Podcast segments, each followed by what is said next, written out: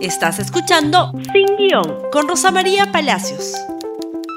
Muy buenos días y bienvenidos nuevamente a Sin Guión. Y hoy tenemos una alerta, una alerta sobre la conducta del el Parlamento, en particular de la Comisión de Educación, más conocida como Comisión de Educación, Juventud y Deporte.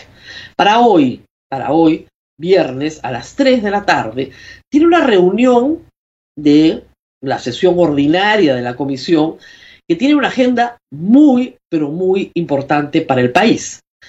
¿Por qué? Porque entre el Ejecutivo y el Legislativo parece haber un pacto de facto para ver cómo bajamos la calidad de la educación peruana, con mucho entusiasmo, no solo la básica, sino también la universitaria. Y esta agenda en particular le hace daño a la educación universitaria.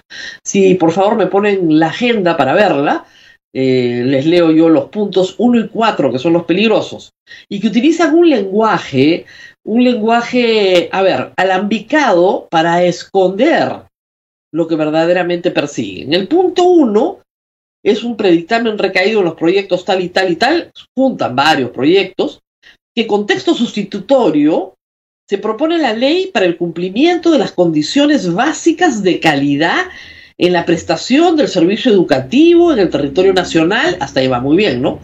Por parte de las universidades privadas con licencia institucional denegada, denegada. Esto se llama la resurrección de Telesub, de la Garcilaso, de todas las licencias denegadas de universidades privadas. Esto es un escándalo. Lo que quieren es darles dos años más de plazo. ¿Para qué? Nadie sabe. Son pésimas. Han sido una estafa durante años para miles de estudiantes y para sus padres que están tratando de sacar, salir adelante después de esta situación penosa. Estamos hablando de universidades que funcionaban en mercados, en chifas, en garajes. Universidad de Bamba. ¿Ya? Muy bien, esas la Comisión de Educación las quiere resucitar.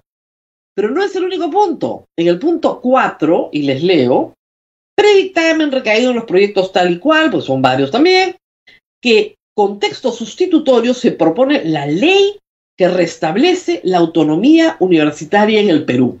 Caracho, ¿cuándo se nos perdió la autonomía universitaria en el Perú que hay que restablecerla? No, no, no, no, no, no se dejen engañar, acá no se restablece ninguna autonomía que nunca se perdió. Esta es la ley para bajarse su NEDU. ¿Para qué? Digamos, van a conservar su NEDU porque ya es demasiado escándalo bajársela. Pero ahora los que van a decidir son los rectores. Lo mismo que la Asamblea Nacional de Rectores. O sea, ellos mismos se regulan entre ellos mismos, los privados, ¿ah? Y los públicos también. Ellos mismos entre ellos mismos. ¿Y cuál es el resultado? Pésima calidad educativa. Hay que decir que el maestro, el presidente de la República, tiene serios problemas con la agenda educativa del Perú. Lo que ha pasado ya en el Congreso es lo suficientemente escandaloso como para llamar la atención. Primero, el bachillerato automático se prorroga. Ningún problema, que nadie haga tesis. ¿Para qué? Ya, ¿qué importa? La universidad no investiga. Los profesores con maestría, que debíamos tener todos ya nuestras maestrías, si no terminadas, por lo menos eh, reconocidas, en fin. No, ya no. Un par de años más. Ha habido pandemia. Como si la pandemia hubiera sido un obstáculo para investigar o para sacar una maestría. Al contrario, puede ser incluso hasta un ambiente beneficioso para hacerlo. Pero ese es el Congreso. Y desde el Ejecutivo, un presidente que está en contra de que los, los maestros den examen. Él mismo nunca ha querido darlos para nombramientos. Una bancada magisterial que su punto máximo de lucha es la eliminación de exámenes para maestros de educación básica. Que el nombramiento no sea por mérito, sino por antigüedad. Entonces se ha encontrado el hambre con la necesidad. Es decir, esto es un problema ideológico, es un problema de plata, de intereses absolutamente particulares, que ponen en riesgo la educación básica, por un lado, y la educación universitaria, por otro. Donde izquierdas y derechas están de la mano, de la mano.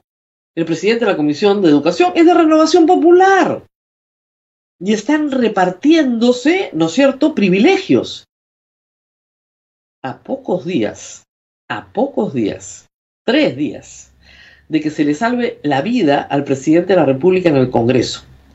La bancada de Podemos, integrada por el señor Luna y tres de sus miembros que él controla, por el señor Anderson no lo controla, se abstuvieron, se abstuvieron, ¿no es cierto?, en la moción de vacancia presidencial. Y nadie sabía qué habían discutido en Palacio, pues. Nadie tenía idea. ¿Qué ha dicho sobre esto la congresista Flor Pablo? El objetivo de debilitar la reforma universitaria no tiene tregua. Mañana en sesión extraordinaria, extraordinaria, la Comisión de Educación debatirá los predictámenes sobre autonomía universitaria que propone volver a la Asamblea Nacional de Rectores y una nueva oportunidad para universidades con licencia denegada. Otras eh, colectivos como la educación se respeta han llamado la atención sobre esto, han dicho lo siguiente, por favor. Congreso pretende aprobar el regreso al sistema de autocracia de la Asamblea Nacional de Rectores y las segundas oportunidades para las universidades con licencia denegada. Con esto logran atacar directamente la reforma universitaria. No pasarán, la educación se respeta. Alerta educativa. Mañana en la Comisión de Educación se verá el proyecto de ley que le quita facultades a SUNEDU y vuelve a la Asamblea Nacional de Rectores y el proyecto de ley sobre segunda oportunidad para universidades delegadas. Telesub y Universidades Cochera podrán volver a operar gracias al Congreso Perú. Esto no puede pasar. Esto no puede pasar. Martín Hidalgo, eh, también cronista parlamentario del comercio, nos hace ver un detalle interesante. Dice, ya se tiene el predictamen de la norma que brinda segunda oportunidad a las universidades con licenciamiento delegado. Lo más llamativo es que pidieron una opinión a la Universidad Garcilaso con licenciamiento denegado. ¿Y qué opinó? Opinó a favor del proyecto, pero faltaba más. ¿Así se hace un proyecto predictamen? ¿Así se pretende estafar a miles, miles de estudiantes y a sus padres con universidades Bamba? Seis años de reforma para que hoy, hoy las universidades peruanas tengan un mínimo, un mínimo, ¿ah? no, un máximo, un mínimo de condiciones óptimas de calidad para la enseñanza universitaria universidades privadas que en vez de llevarse sus utilidades han tenido que reinvertir para tener infraestructura adecuada, profesores con maestría, laboratorios, en fin, toda, toda la infraestructura necesaria para poder enseñar. Esas son las que han podido sobrevivir, además en la pandemia. ¿Y qué, propone el Congreso? No, no, no. Todas las que cerramos, todas las que funcionaban en un kiosco, esas las vamos a volver a abrir.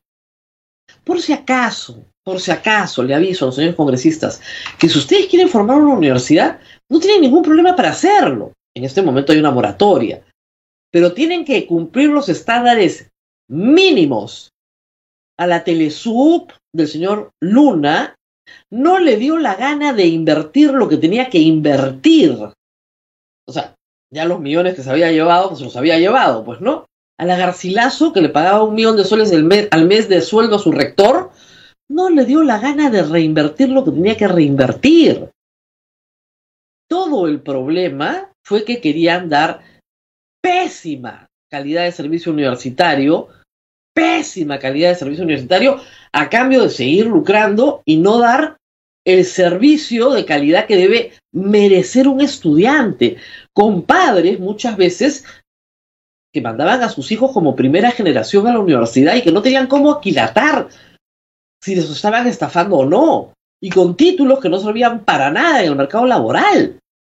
Han habido más reacciones en contra en Twitter, y quiero compartirlas con ustedes, de distintos frentes. Marco Arana, la reforma universitaria puede mejorarse y la SUNEDU debe salir fortalecida. Si por un grupo de lobistas de universidades privadas de mala calidad se da marcha atrás, sería un atentado a la mejora de nuestra calidad universitaria. A evitar que mediocridad de congresistas sea contagiosa. Siguiente, por favor. María Antonita Alba es ministra de Economía. Desde el Congreso se pretende afectar el futuro de nuestros jóvenes a merced de oscuros intereses. La calidad educativa no puede ser moneda de cambio. No podemos permitirlo. Siguiente, por favor. Mesías Guevara. Esto es antipatriótico. Están atentando contra la reforma universitaria. Así como adentro hay como 20 o 30 congresistas que tienen intereses particulares particulares en la modificación de esta norma. Afuera hay otros líderes políticos y miles de peruanos, estudiantes, universitarios, que van a defender su reforma. Porque fíjense, el valor de nuestros títulos universitarios depende del prestigio de nuestras universidades. A mayor prestigio universitario, mayor valor de tu título. ¿Quieres estudiar en una universidad prestigiosa o quieres que el día de mañana cierren esa universidad donde tus padres gastaron todo lo que tenían para tener un título que no vale nada en el mercado laboral? Entonces, pues, los intereses de quién estamos defendiendo acá? ¿De los alumnos o de los propietarios?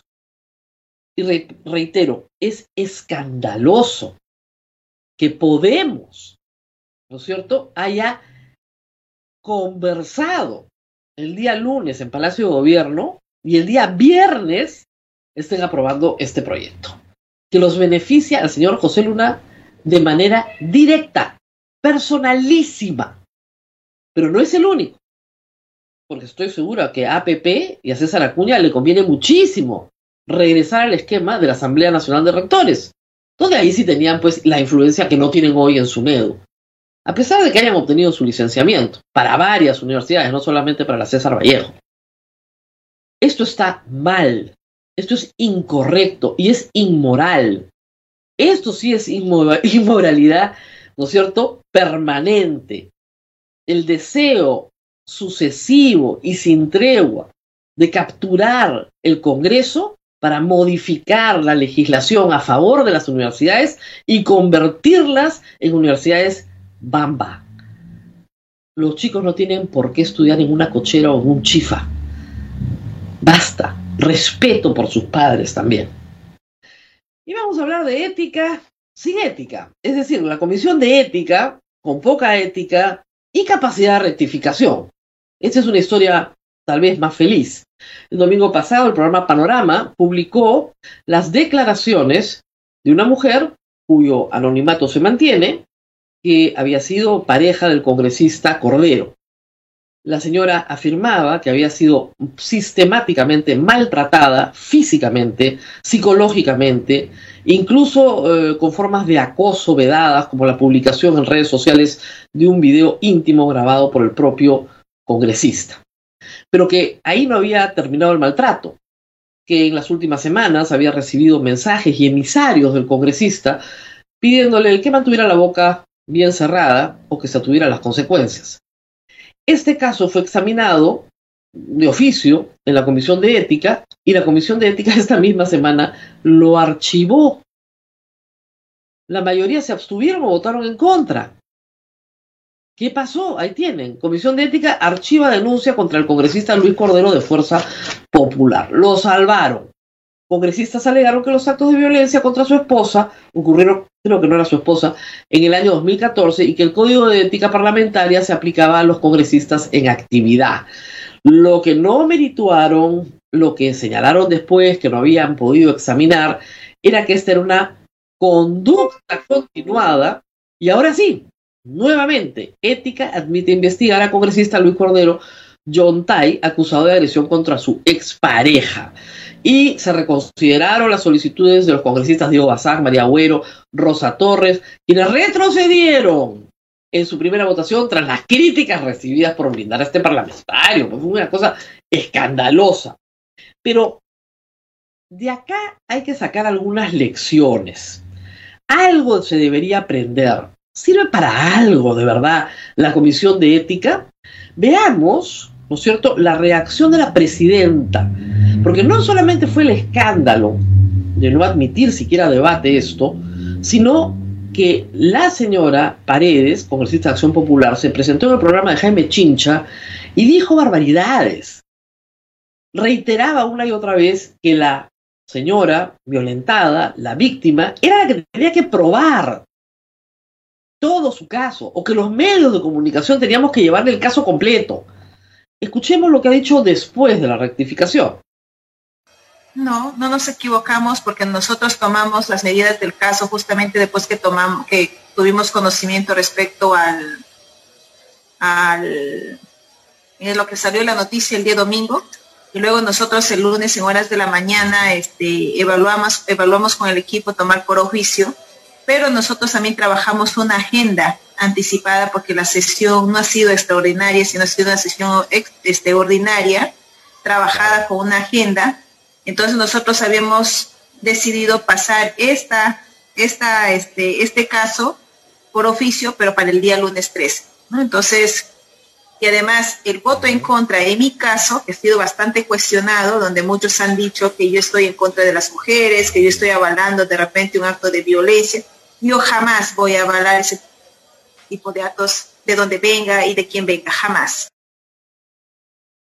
Ahora todos son defensores de la mujer, de las mujeres, que no avalan la violencia contra las mujeres. Muy bien, pero fíjense, la comisión de ética asume esto de oficio, volando. Sale la denuncia a la mañana siguiente, lunes.